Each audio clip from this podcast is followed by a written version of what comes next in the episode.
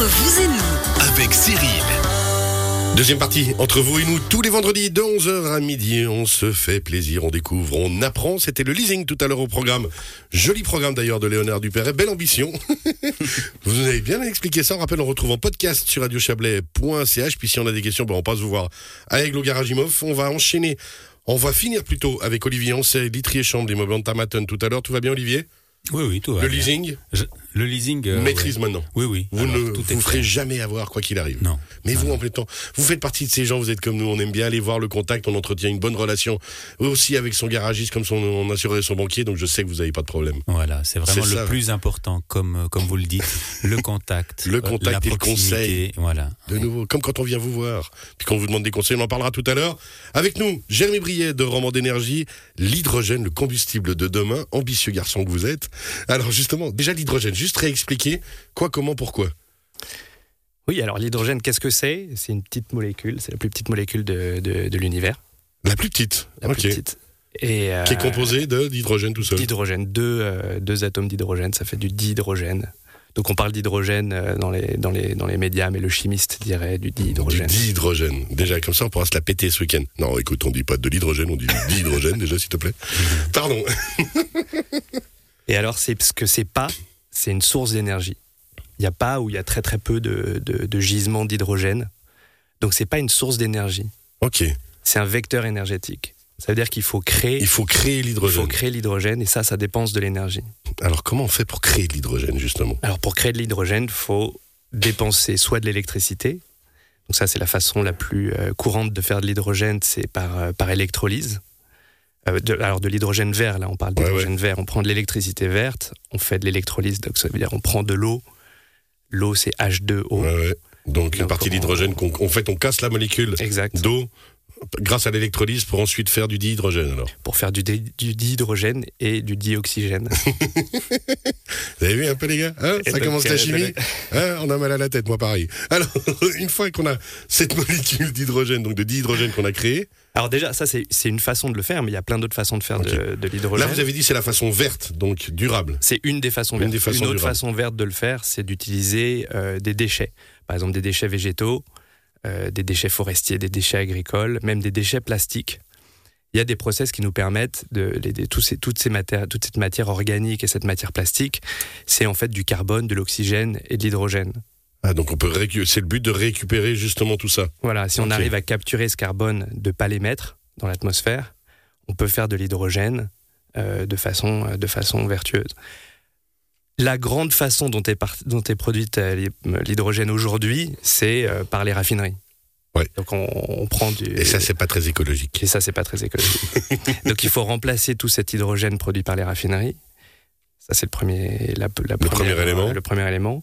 Et puis, une fois qu'on a de l'hydrogène, bah, l'hydrogène, c'est plein d'énergie. Donc c'est un carburant.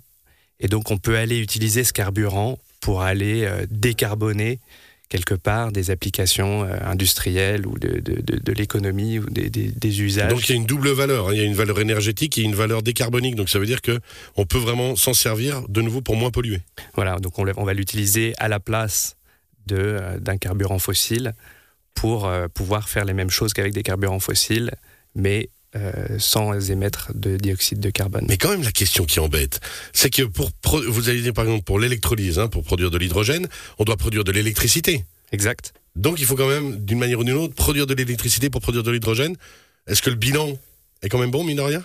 Alors aujourd'hui, il y a des rendements qui sont euh, acceptables, disons. Euh, il y a euh, tout un élan maintenant sur, euh, sur l'hydrogène, donc les technologies sont en train de se développer à une vitesse incroyable, là, c'est ces années-ci.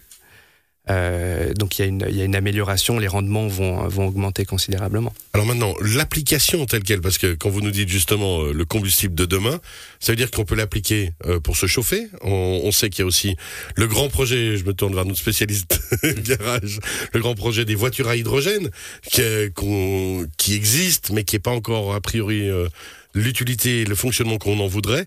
L'avenir, il est là? Oui, alors il y a, il y a quatre grands champs d'application de l'hydrogène.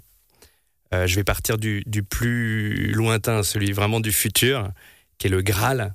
C'est de dire on a trop d'é- d'é- d'énergie en été. Ouais.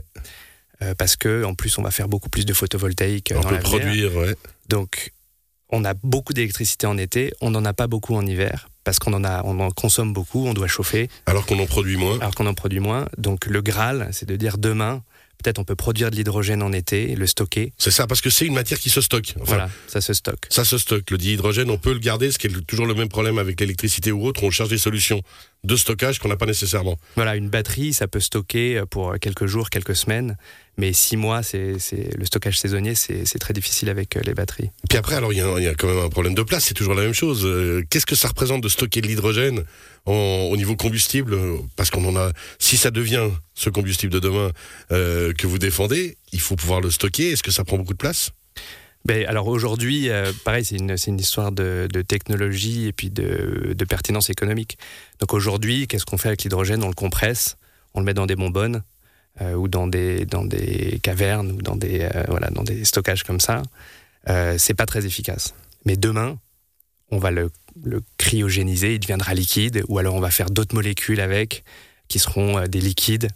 euh, qui seront des carburants euh, comme, euh, comme le pétrole. On sait très bien gérer les- les carburants liquides. C'est pour ça que vous parlez de combustible de demain. Ça veut dire que ces technologies, on les a, mais on les applique pas assez, ou on y travaille encore et on veut les appliquer d'ici euh, que ce soit Alors, prêt? Le stockage saisonnier, ça demande du stockage. Ouais.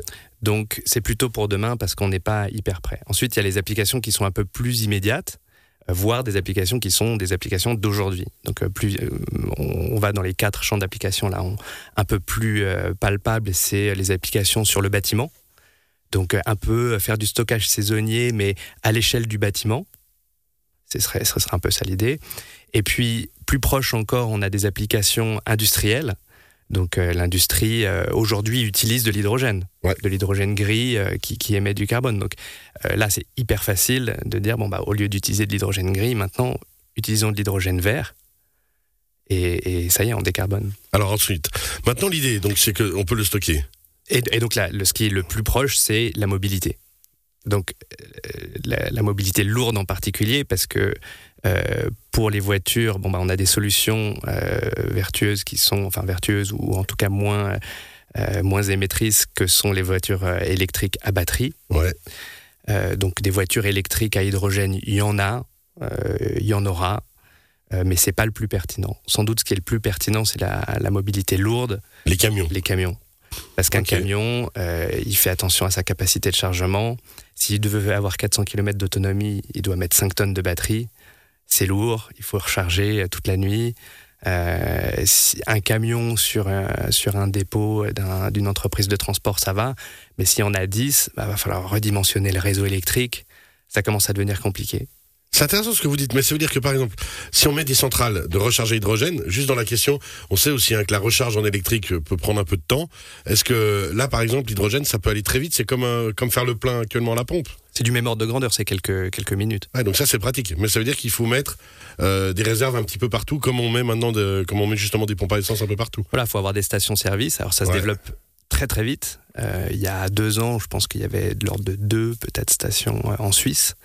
Aujourd'hui, j'ai perdu le compte, mais je crois qu'on est à 10. euh, Donc 10, ça, 11. ça commence à venir et le but, c'est de développer ça. Voilà, donc on peut, ici, on peut imaginer que dans quelques années, euh, il y aura moins de problèmes d'infrastructure, mais c'est un peu le jeu euh, de l'œuf ou de la poule. Ouais, de nouveau, voilà. l'offre et la demande. Quoi. Euh, Les, les- les transporteurs veulent utiliser des camions euh, qui émettent pas de, de dioxyde de carbone, qui polluent pas, euh, mais ils ont peur de pas avoir l'infrastructure, avoir les stations euh, d'avitaillement, les stations-service.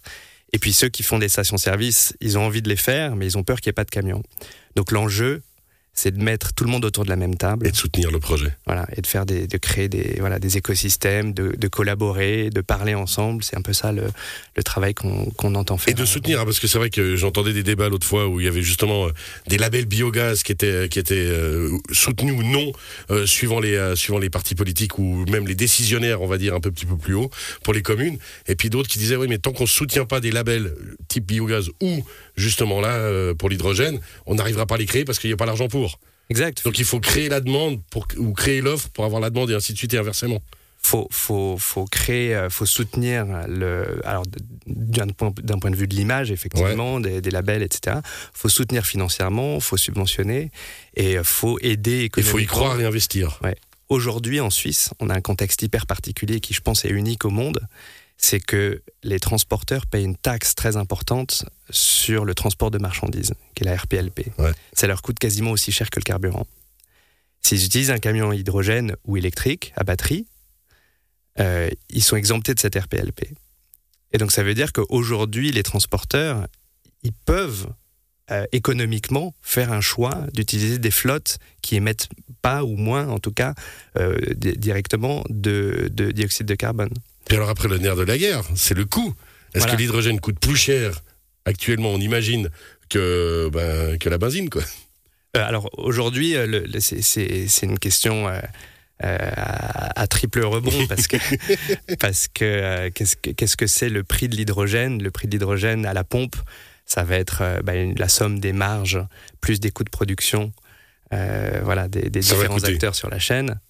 Est-ce qu'il y a des subventions? Comment c'est taxé? Ça va, ça va être surtout ça le- les, les principaux éléments. Et puis le fait que justement, plus il y aura de demandes et forcément l'offre diminuera le prix, toujours la loi du marché.